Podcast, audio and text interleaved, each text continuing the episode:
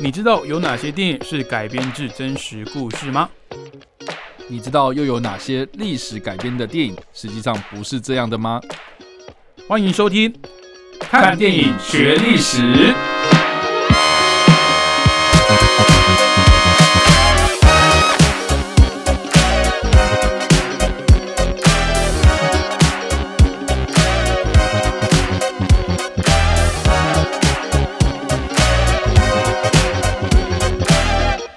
Hello，各位听众朋友，大家好，欢迎继续收听汉声广播电台。您现在收听的节目是每个礼拜五早上七点半到八点的《看电影学历史》，我是主持人伟杰。那这个节目呢，就是透过电影来介绍跟分享更多历史事件给各位听众朋友啦。那欢迎我们的共同主持人叉叉 Y。嗨，大家好，我叉 Y。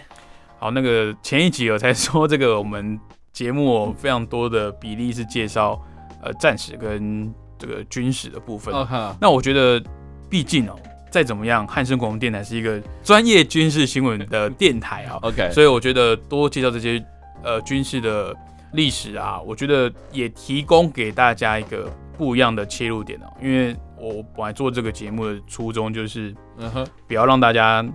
呃就直接开门见山，我们今天要讲什么，然后几月几号啊，从什么时候开始啊，发生什么事情？我觉得。这样有点硬，那可能大家对于这个纯粹我们声音这样叙述历史可能会有点模糊，所以我希望透过刚好也是我自己的兴趣啊，也是叉叉 Y 的专业这个影评人，我们透过一些电影跟影视作品来去让各位听友，除了我们讲解节目之外呢，也有另外一个媒介让大家去呃透过我们的介绍去发现这段历史，或者是你可能知道这段历史，但是你没看过后面。这个电影工业它所呈现的影像，嗯哼，好，那我们今天要介绍的历史事件呢，啊，又是二战啊，一九四零年的五月二十五号，敦刻尔克大撤退，嗯哼，那这个事件我觉得算是比较知名的了，那还是先请叉叉 Y 帮我们解说一下这场这个事件的前因后果，我怕有些听友可能。有听过，但是不知道确切发生了什么事情。OK，哎，你刚刚会说知名，可是我实际上去问了一些可能他们没有在关注一些历史事件的人，他们根本完全不知道这件事情。真的假的？真的啊，因为呃，哦，我们先就就破个梗啊，我们 这个很明显，我们等一下要介绍的电影就是《敦刻尔克大行动》嘛。是是。但是在我看到这部电影的预告的之之前啊。我其实是知道这个事件的，呃，你知道啊？那是因为你平常就有在关注，就是可能暂时，或者是对啊，呃，刚好这我觉得这一篇是，呃，可能是我觉得它比较特别的，因为它不是一个战争的军事行动，对，它也是军事行动，但它的着重的重点打人啊，对，没有这样子，对，他我说白了，我觉得他主要的目的就是要你活下来，对，你们这些人如果没有安全的撤离。那我们后面的仗可能会很难打，是是是是是，对，所以。这个是这个事件还蛮大的一个重点嘛，嗯，就是说在这个历史定位上面，它确实是还很很有意义这样。对，可是我觉得一般的民众们啊，一般的观众们，或是可能对历史比较没有那么平常没有那么关注，然后可能上完历史课，然后就直接回还回去给历史老师的人呐，哦，他们对二战来讲啊，他们的印象就是啊，不就是那个盟军打赢轴心国啊，那个希特勒 bad bad 好坏坏，就是结果论呐。对结果论嘛，但他们从来都没有想过说，在二战开打之际，其实盟军是在一个比较被动的状态啦。嗯，对，就是说，呃，在一九三九年的九月一号是第二次世界大战爆发嘛，那当时是发生什么事情？就是纳粹德国他去入侵了波兰，是，然后呃，英法两国就是对德国宣战，然后第二次大战爆爆发这样子。嗯，可是这个这个的宣战是是什么样的状态？就是说，哦，我跟你宣战，我要跟你打仗。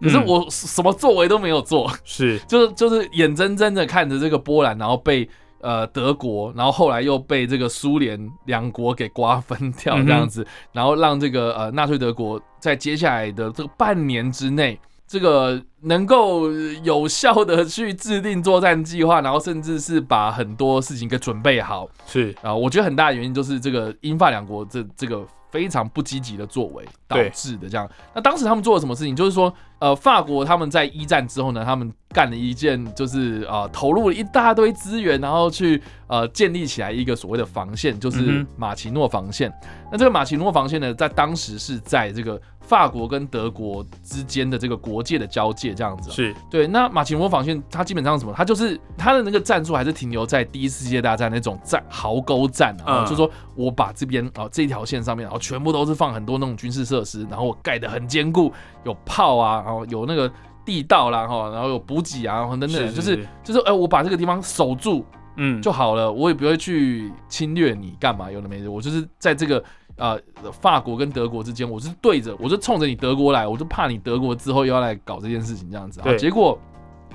这个德国根本就也不去，就是先打这个马奇诺防线啊，你就去先打这个，他是先并吞的这个什么。呃这个苏台德地区嘛，就非常有名嘛，嗯对不对？然后把那个什么德奥地利，然后捷克什么的都被并吞掉，然后接下来嗯对这个波兰进行瓜分，嗯。然后这个第二次战争爆爆发了，然后结果哎，英法两国还是死守在他的那个马其诺防线之中，嗯然后英国呢，他们可能是在啊马其诺防线的北边一点，可能就是啊啊低洼三国嘛，哈，就是荷兰、比利时跟卢森堡啊这个地方，嗯也是在这个呃德国的边界这个地方嘛，嗯，所以就等于是说，哦，我就是只是守在这，我什么都没有在作为，我就是等着你德国不要过来这样子。对，结果德国就过来了嘛。嗯那那当时这个 德国也很妙，他也知道说马奇诺防线是这个可能是易守难攻的地方哦，所以我们就不要去跟他正面冲突，我反而是。透过哦当时的这些哦闪击战的战术哦，嗯。就是我天空有飞机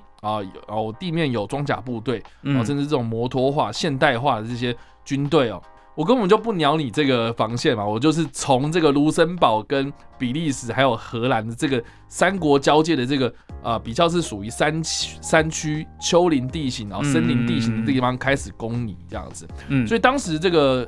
呃纳粹德国就兵分两路啊啊，简单来讲就是它分成 A、B 局集团这样子。那 A 集团呢，我就是开始攻比较北边的一点地方，就是我刚刚说的哦，我可能绕到了呃丹麦啊、荷兰啊、比利时这个地方。那 B 集团呢，我就是从这个我刚刚所提到的一个森林山区啊、阿登山区这个地方开始进攻，嗯就等于是我有点像前行攻势，你懂吗？哦像，OK，对，就是哎两面夹击，我北边跟南边，嗯我就是对你北边的这个英军啊，或是法国这个联军那个地方开始攻击，这样，嗯，然后就被逼退啊，然后被逼逼逼逼到了这个敦刻尔克这个地方。那敦刻尔克在哪里呢？它就是在法国北边的一个临海城市啊，嗯算是一个港口啊。是，所以呃，这个呃，在这个双面夹击的状况之下呢，呃，A、B 两师呢又会师了，这样就等于是说。英国的军队或者法国的军队啊，呃，剩下就是只是被围攻在这个敦刻尔克这个城市之中。嗯，哦，接下来要怎么办？接下来就跳海了，没办法被，逼到绝境了，逼到绝境了啊、嗯所以情况非常的危急啊，所以，随时都有可能被歼灭的危机这样。嗯可是没想到的就是呢，当这个呃这个 A、B 两集团军呢，哦开始要去围攻这个剩下的残兵败将的时候呢，诶，希特勒竟然发布了一个非常令人匪夷所思的命令是啊，就是说现在全面停止进攻，就是诶，我把你们这些人围住了。可是你不要再走了哦，哦，你不要 不要再继续前进的这样子，嗯反而让这个英国有一个喘息的空间，这样一个时间啊。当时的英国首相丘吉尔人就做了一个非常大胆的决定，就我开始进行所谓的发电机行动，嗯啊，Operation Generation 这样子，然后他就直接哦征召了。呃，任何大大小小的船只 哦，在这个海上跑的，我在河内跑的，哦，那种渡轮什么的，我全部嗯，给我全部跑去敦刻尔克，载我们这些兄弟呀、哦，这些这些士兵们回家。把，把这些盟军把他送回来，，对对对，就是把把这些士兵们啊给载回家就对了、嗯哦。据说当时啊，他们连那种竹筏，就是都只要是能动的都只要都是能浮在水面上的，对对对对对哦，我就是渡过这个英吉利海峡，哦然后赶快叫这些人来，这样不管不管你你这个船的大小，你能载多少人，能够动的就赶快过去帮忙载。没错没错，对。那当时被围攻的盟军呢，总共有四十万多人这样子，嗯四十、万，应该说快要四十万，然后三十几万，快四十万，就英军跟法军加起来。对对，对。那当时发电机行动呢，他呃，就是据丘吉尔的制定啊，他们评估下来是说，我们只能去救到十万人。嗯，对，就是我我我的我可能征召的这些船只，可能就只是顶多极限这样。对但是因为他自己在国内就是有很多民众响应哦，嗯哦，就是自动自发，甚至是这个自动自发掏腰包，然后自己去哦说，对我要我要去载这些这个士兵回家哦，所以成功了将这个三十四万名的盟军给接回家。嗯，所以原本是十万，他只预估说我们我们救我们救十万就够了。能能救多少救多少。对，然后结果哎、没想到就是很多人就开始来救这样子，嗯然后最终是呃把这个四三十四万的盟军士兵给接到了英国本土里面，嗯所以这个算是呃呃这个盟军策略上的一个呃。你说战略上的成功啦，啊，就是，但实际上他们不是打赢战争或干嘛，他们只是保留了后来的实力这样。嗯。那另外一个，我刚刚有讲嘛，就是说德国他们也是发了一个匪夷所思的一个命令，然后也让这个发电机行动可以得以顺利的进行，这样，所以这个也是后来蛮多的军事学家或是历史学家很困惑的一件事情，就是啊、你或许不用把他们赶尽杀绝啊，但是基本上你只要坦克开到这个进港口的地方，我想这些人就是自动投降了，因为或是或你你也没地方去跑了嘛，你也对没办法因为你搭船啊、你是漏靶子啊，所以 对啊，所以你可以把这些人就就地俘虏啊，还是我不知道他可能他有考量到说，呃，可能我一下俘虏这么多，我自己的军粮啊什么可能也也不大够之类的。呃，对，当当时确实是有几种说法啦。第一种就是从政治面的考量上啊，就是说，如果德军真的就是把装甲车全部都开进去，然后把这些人全部歼灭了，那可能会引来更多的哇，那你英国到时候那个反弹很大的话，嗯那那你你可能呃，应该是这样讲，我觉得当时的打仗啊，哦，那种思维通常都是我把你逼到绝路的时候，你要来跟我和谈啊。OK，对，你要我要让你有这个和谈的机会啊，就是我要给你一点生路，这样子。他会觉得说，反正我现在已经立于不败之地了，你这些三四十万的这些盟军大军啊，嗯，等于是我的人质了。对对。如果我就这样把你这个歼灭，你后续可能你连谈都不想谈，你或许会 很想要就是再跟我一搏，可是你最基本的兵力你会损失一大截啊。是。嗯，对，所以这个是这个是从政治上的考量啦，然后就是说，可能希特勒他有考虑到这件事情，他嗯最终还是希望说你英国跟我和谈这样，嗯所以就是哎做了这这个决定。嗯那另外就是就这个实际的执行面来说啦，哦，就说当时闪击战就是这种前锋部队它移动的很快嘛，可是它后勤的部队还没有跟上啊，OK，对，所以就是说，哎，在这个。在这个在这个状况之下，哎，你前面冲太快了，你后面也没有办法等啊，哦，嗯就你要等一下这样子，所以就就是说，好，那我们就先暂缓。然后当时的这个气象报告确实有指示说，嗯、当当时气啊、这个天气可能没有说很好，所以哎可能不会这么撤退的这么快这样子。所以哎，那就是说好，那我们就等一下那个后勤部队补上这样子。那另外一个就呃现实层面来考量的话，这个荷兰呐、哦，比利时啊，我们应该都知道说它是低洼地区嘛，哦，所以有很多那种沼泽地啦。嗯对，那装甲部队开进去，那你就是直直接溺毙啦，直嗯接陷下去了嘛，就是你也没办法走啊，这样，所以就考量到地形层面的问题啊，所以呃，这些装甲部队其实也不敢贸然行动。嗯。那这样说呢，当时的这个德国的空军司令叫做戈林啊，哦，这是一个横向发展非常厉害的一个 空军司令啊，嗯。啊，当时他就有承诺这个希特勒说啊，那就要不然你就交给我们空军啊，啊，交给我们空军去扫荡这些残兵将领就好了，这样子，所以就把很多的这个精力放在啊，就德军他们当时就是说好，那我们就把剩下的责任就是交给了呃空军去扫荡啊，结果呢，这个戈林我也不知道为什么，就是他 promise 这件事情，可是啊，空军实际上派出去的战斗的呃单位其实也算相较之下蛮低的这样子，所以哎也才让这个英国在阴错阳差之下呢，能够成功的执行这个撤退任务这样子。嗯所以这个就是大致上敦刻尔克，我们从历史的角度上面来看哦，它确实让英国或是盟军在二战的后期保留了更多的实力来跟呃这个纳粹德国做长期的抗战，然后也是延续到后来，可能因为隔了这个英吉利海峡的关系啊，所以。呃，德国他们就一直用比如说空袭啦，哈，或是这个呃空军的方式，然后对这个英国的本土进行骚扰，这样啊，一直都没有一个所谓的呃这个这个呃大型的陆战啊，或者是接下来是这样子啊，所以呃就一直拿英国没办法嘛，然后所以他们才把这个注意力转到东线战场，然后就是捅出了这个苏联的大篓子这样子啊，是。对，这个也是影响了后来的二战的一个战局嘛。嗯，那就这个呃，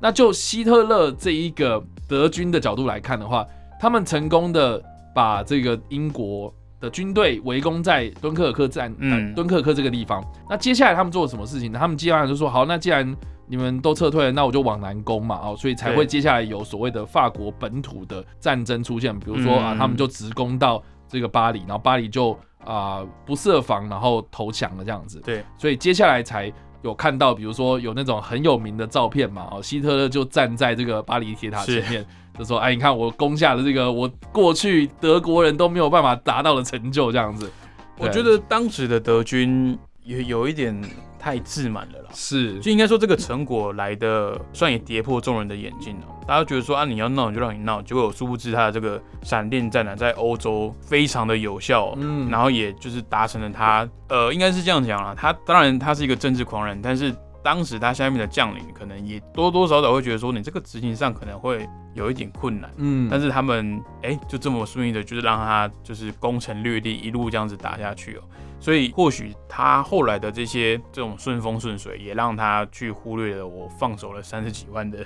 英法盟军哦。嗯就又讲回到我们后来所讨论，就是战争里面发生的任何一个事件跟大大小小的战役，都可能会成为导致最后战争赢家或是输家的这个嗯关键啦。没错，对那其实刚刚前面就有讲了，今天这个事件啊，其实要介绍的电影就如同它的呃事件的名称，就是敦刻尔克大行动。那当时这个片名翻译出来的时候，其实我有看到一个留言啊，哦，就是就是应该是网友啊，他就是在下面回说。啊，撤退就撤退啊，什么大行动？但是，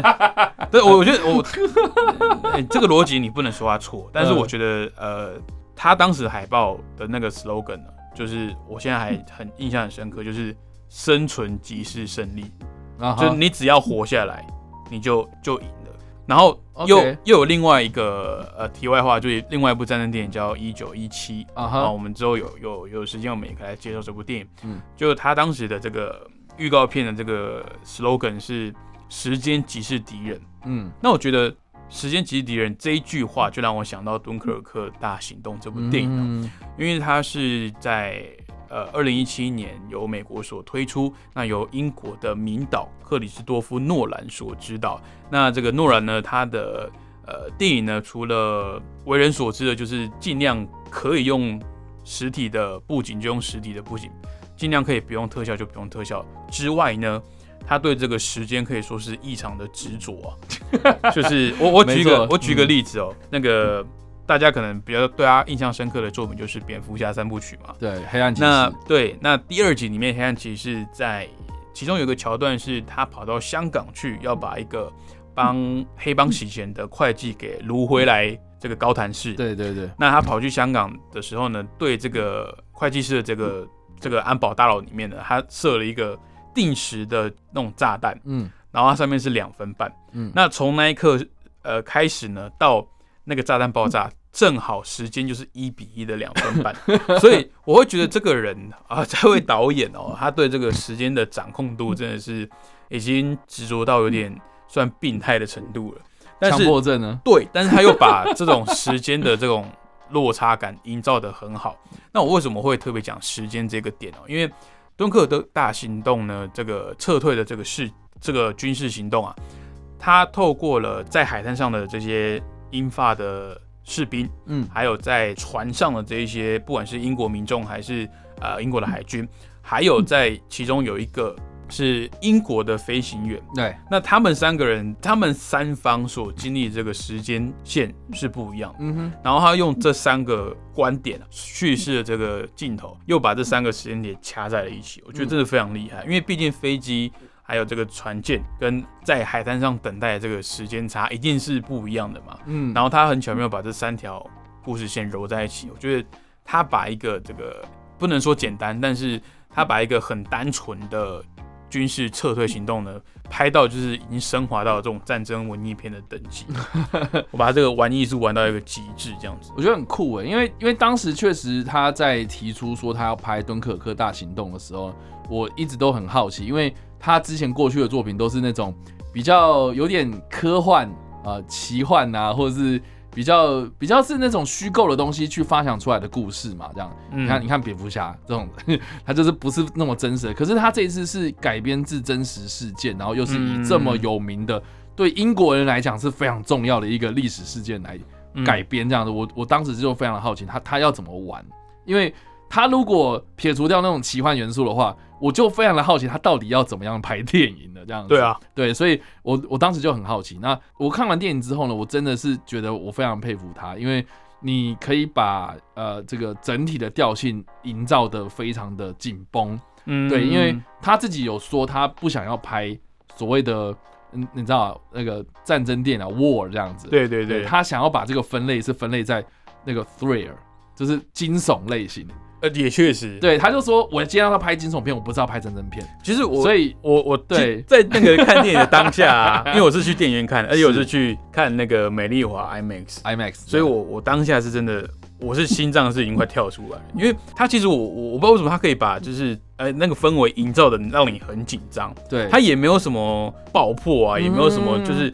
他，而且他很酷的是他敌人视角其实很少，几乎是没有。就就就基本上他根本就没有看完整过的样，子，就是这样。你看不到敌人在哪里，呃，你又觉得我就是被包围了，而且他对。他有一幕是他丢那个类似那种逸宣弹，有没有？嗯。就是那种广告宣传，然后就对把你画起来，就说你在这个海滩，你们已经被包围了，这样。嗯，就是在心理上去营造那种，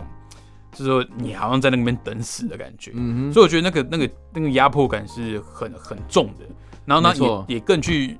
强化跟这个渲染之后这些其实都很年轻啊，就这种可能二十出头、十几岁、二十出头这种士兵哦、他们到时候要获救的这个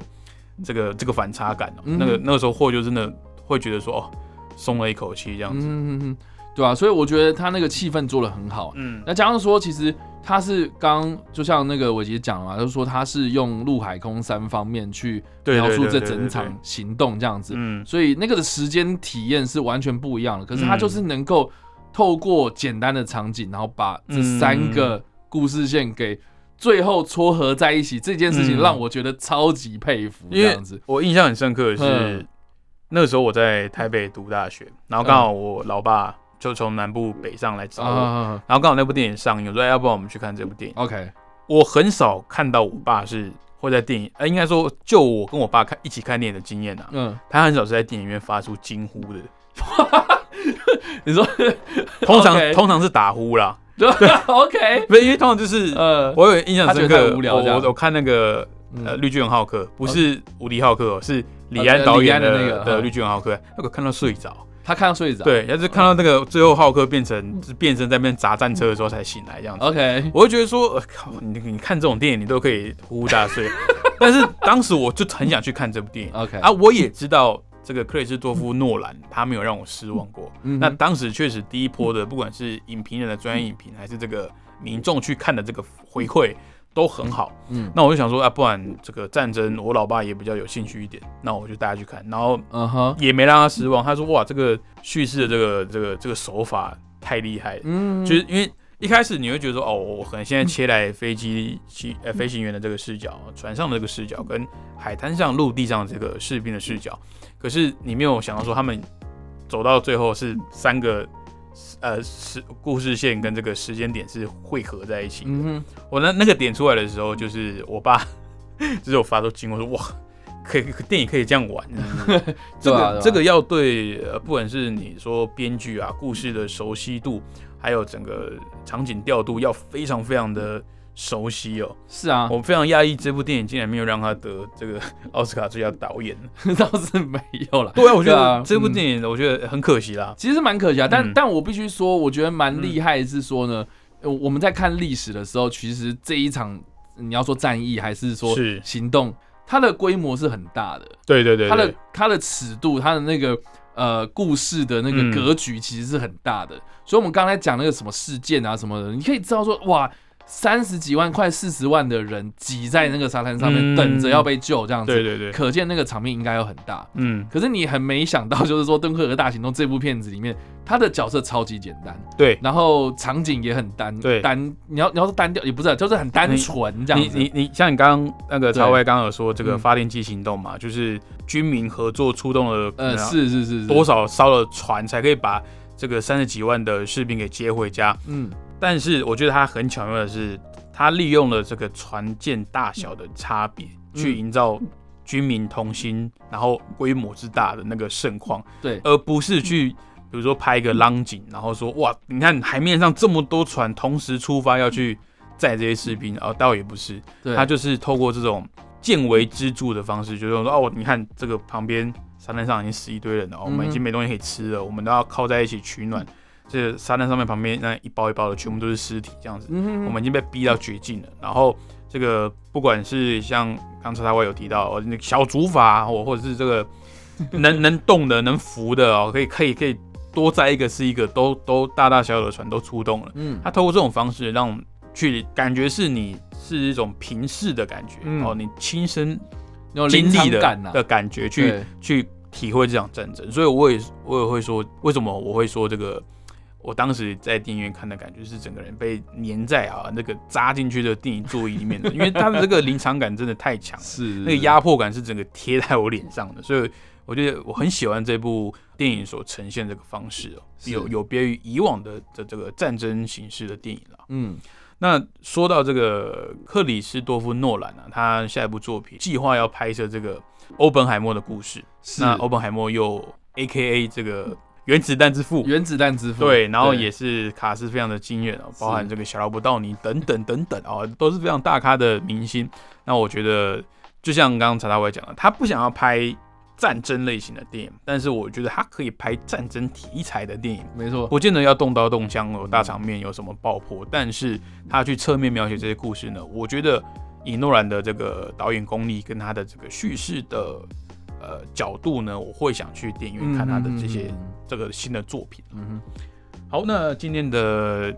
节目差不多就到这边。今天介绍的历史事件呢，发生在一九七零年五月二十五号的敦刻尔克大撤退。那这个电影呢，是二零一七年由美国推出，英国名导啊这个克里斯托夫诺兰所执导的《敦刻尔克大行动》。那这部作品推荐给大家。那不要忘记，有想知道更多电影背后的冷知识或者是趣闻历史的，可以去订阅叉叉 Y 的 YouTube 频道，叉叉 Y 跟你看电影，还有他的脸书粉丝专业叉叉 Y 视觉动物，还有 IG 跟 Pocket 也有定期在更新影评跟影视新闻，也欢迎大家追踪一波喽。那今天节目就到这边，感谢各位听众朋友的陪伴，我们下个礼拜再见喽，拜拜。拜拜。